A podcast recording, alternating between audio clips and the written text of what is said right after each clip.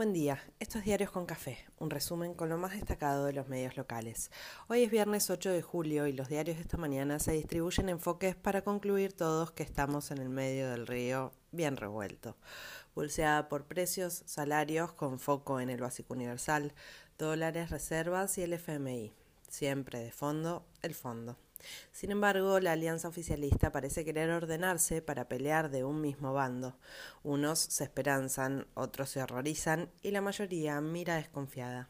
En Londres todo es un polvorín, por no hablar de Japón, Ucrania o Rusia. Por suerte llega el fin de semana. La interna en el frente de todos parece mostrar señales fuertes de tregua o de ordenamiento en la cúspide, después de mucho rumor y un nuevo encuentro clave. Esta vez se reunieron CFK, Alberto y Massa y parecen haber definido las pautas de un nuevo tiempo o algo similar. Quien te dice, esta tarde habla CFK en Calafate y todos especulan con nueva artillería, pero a juzgar por el discurso de Máximo ayer en Escobar y las gestualidades de las últimas horas, tal vez sea la escenificación del armisticio tantas veces esperado y más veces demorado. El espacio oficialista parece haber entendido que deben probar un funcionamiento más normal de sí mismo, post pandemia y post -human. Ante empresarios, Guado de Pedro convocó a la oposición a discutir el perfil productivo del país, en especial a la reta, al que sube al ring. Un grupo grande de intendentes se juntó con el embajador de Estados Unidos en el país. El presidente va a Tucumán mañana para celebrar el 9 de julio. El largo desembarco de la ministra Batakis en el Ministerio de Economía sigue su derrotero. Ayer la ministra gastó sus zapatos de despacho en despacho, con Mansur, con Alberto, con Massa y mientras se sigue debatiendo su equipo definitivo y el paquete de medidas a implementar. Se renovó el programa Precios Cuidados y la canasta de frutas y verduras. Scioli anticipó reunión con empresarios alimenticios para exigir que abastezcan. Tal vez podrían rearmar equipos de fiscalización para que se cumpla lo acordado. Los pronósticos de inflación siguen subiendo en medio del descontrol y la pulseada infinita. El central flexibilizó dólares para importar cosas para la producción y cortó las cuotas en las compras en el free shop. Lo increíble es que eso siguiera vigente. Nación cuenta que los vuelos a Miami están llenos y en Clarín hablan de cepo al turismo.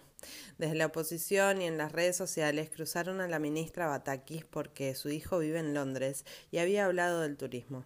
También circuló una foto del ministro de Salud bonaerense Nicolás Kreplak en Madrid. Lo cierto es que si la restricción que habrá es a las cuotas en el free shop, el gobierno está pagando carísima una descoordinación comunicacional otra vez. La industria volvió a crecer en el cálculo interanual, aunque bajó en la comparación mes a mes y la construcción sigue muy arriba. Desde el gobierno afirman que el abastecimiento de gasoil va mejorando y será clave que así sea para reducir la adhesión al paro y movilización del campo la semana próxima.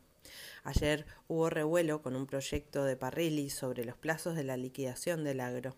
Cerruti habló ayer a la tarde para despejar fantasmas y dijo que no hay margen para avanzar con el salario básico universal, lo que enojó a Grabois, que se abrazaba a los dichos de CFK en Ensenada y pidió que la política se baje los sueldos y gastos y así darán los números. En este contexto, los grupos piqueteros anunciaron movilización el jueves que viene a Plaza de Mayo. Las empresas, por su parte, exigen más dólares, más previsión, más rentabilidad y la pulseada de siempre se agita en medio de la discusión política. Lo que pase con el FMI también es materia de análisis y especulación. Los cumplimientos, las negociaciones y quién hace los esfuerzos atraviesa todos los análisis. Economía se prepara para cancelar deuda con acreedores y despejar fantasmas devaluatorios. Argentina consiguió el respaldo oficial de China para entrar a los BRICS y confía en jugar en primeras ligas en tiempos de gran revuelo mundial mientras los y las analistas de economía hacen cálculos sobre posibles rumbos que puedan tomarse para combatir el nocivo bimonetarismo. Varios se alarman por el comportamiento de los dólares financieros y miran movimientos del Banco Central. Tayana explica la importancia de tener submarinos para poder controlar el mar y la pesca ilegal. Por su parte, la oposición trata de ordenarse y se pone más hiperactiva. La reta recorre el conurbano de la mano de Santilli, que busca convencer a Lizzie Tagliani como candidata a intendenta de Almirante Brown. Gerardo Morales también va a la provincia de Buenos Aires y pide por la unidad del espacio opositor. En Nación dicen que Macri mira números y evalúa escenarios para lanzarse o no. En el frente judicial se llena de suspicacias el Consejo de la Magistratura por un cuento que merece una serie policial. Conmoción en Vicente López tras encontrar muertos a un matrimonio y su hijo de siete años en un claro escenario de violencia familiar seguida de suicidio. En el mundo todos miran al Reino Unido tras la salida de Boris Johnson. ¿Cómo se configura el escenario y la pregunta general por el rumbo?